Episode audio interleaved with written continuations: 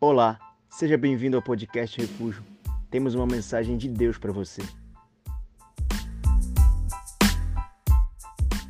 Se eu pedisse a você agora para fechar os seus olhos e mentalizar, visualizar a sua carteira de identidade, você teria dificuldade de fazer isso? Eu tenho certeza que não. É, muito facilmente a gente consegue lembrar exatamente daquela foto 3x4 que está ali que constitui a nossa identidade, por pior que ela seja, por mais que a gente tente esquecer, a gente não consegue esquecer a nossa imagem, a nossa identidade. Você pode passar dias e talvez até anos sem se olhar no espelho, sem ver a sua imagem, mas segundo estudiosos apontam, você não é capaz de esquecer a última imagem sua que você viu. Então, por mais que você vivesse o resto da vida sem se olhar no espelho, essa imagem que você tem sua agora, ela iria permanecer na sua mente. Pois é, quando eu li isso, eu me lembrei de Gênesis capítulo 1, verso 26, onde a Bíblia diz que o Senhor decidiu nos criar a sua imagem e a sua semelhança. Então nós temos a imagem e a semelhança de um Deus que é o nosso Criador. E lá no Evangelho de Mateus, no capítulo 7, verso 22, tem um momento que Jesus está exortando o povo. E ele diz assim: Olha, naquele dia muitos dirão assim: Senhor, mas em teu nome eu operei maravilhas, eu curei enfermos, eu expulsei demônios. E no verso 23 o Senhor diz assim: Apartai-vos de mim, porque eu nem vos conheço. Será que pode Deus esquecer-se daquele que é a sua imagem e semelhança? Será que Deus pode olhar e não reconhecer mais um povo que por ele foi criado. Bom, esse texto ele ele fala de uma perda de identidade. Porque nós fomos criados para sermos, para vivermos imagem e semelhança de Deus. O que acontece é que nesse processo chamado vida, muitas e muitas vezes nós vamos viver a desconfiguração de um projeto que inicialmente foi pensado, foi sonhado, foi planejado para nós. A palavra Adão, que foi o primeiro ser humano por Deus criado, ela significa criado para algo muito maior. Então, essa era a identidade do ser humano ali no jardim do Éden. O ser humano foi criado para viver algo espetacular. O ser humano foi criado para viver e desfrutar a presença de Deus, a glória de Deus, a amizade de Deus, a intimidade com esse Deus vivo. E o que acontece? Nós sabemos, no capítulo 3 de Gênesis, o pecado entra na terra e ele desconfigura essa identidade inicial. Nós que fomos criados por um Deus eterno e temos, portanto, um que, uma partícula de eternidade em nós, nós passamos então a experimentar a morte, porque o salário do pecado é a morte. Fomos desconfigurados, perdemos a identidade inicial. Então, a partir de então, a Bíblia Sagrada inteira, apesar dela ser, é, dela ser separada em Antigo e Novo Testamento, a Bíblia eu, eu consigo enxergá-la em três partes.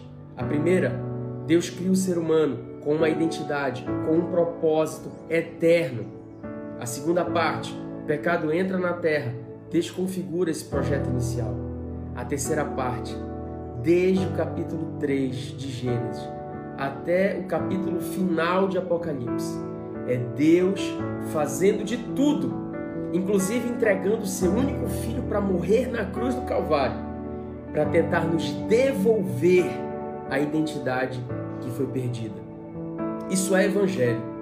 Deus dando seu filho unigênito para que você creia nele, receba-o como seu Senhor e Salvador e possa receber de volta essa identidade que foi perdida e foi perdida no momento em que o pecado entra na terra.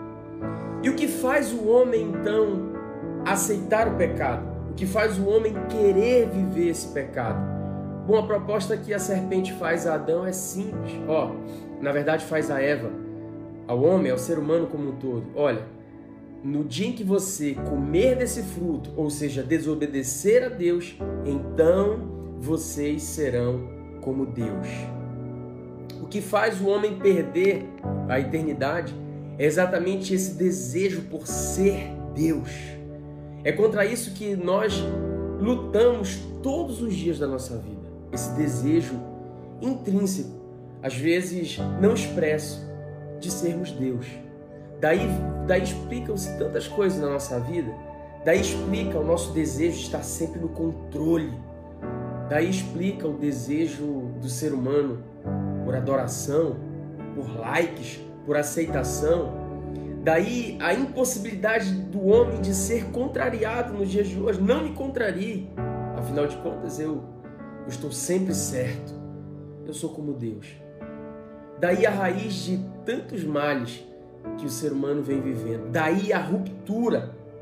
Porque se você é Deus, se você governa a sua vida, então Deus verdadeiro, Jesus Cristo, ele não pode te governar. Aí você o coloca para o lado. E o que, que você tem como isso?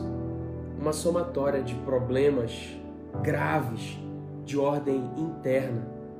Porque você não pode produzir a felicidade que você precisa para viver. Daí o problema, porque em si mesmo você não consegue encontrar satisfação, regozijo, você não consegue ter as respostas que você precisa, você não consegue encontrar a paz que excede todo entendimento, você não consegue encontrar as coisas que apenas e tão somente em Jesus é que você vai encontrar.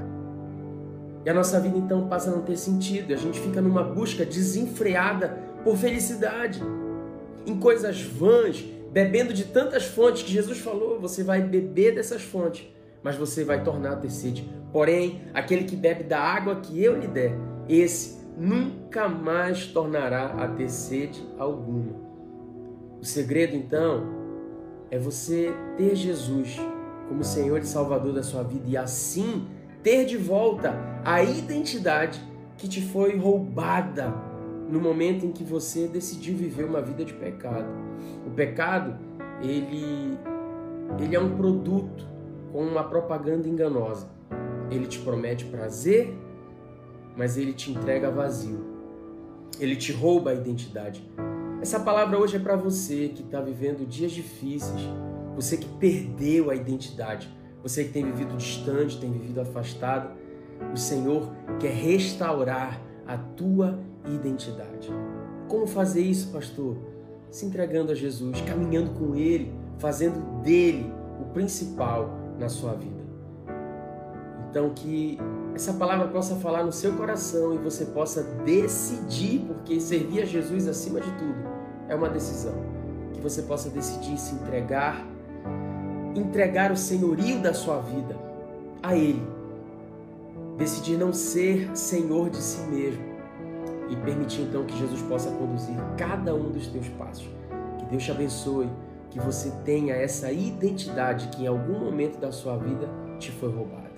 Deus abençoe em nome de Jesus.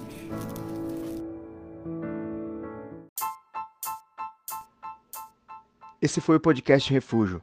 Esperamos que tenha te abençoado. Para mais informações sobre nosso ministério, acesse nossas redes sociais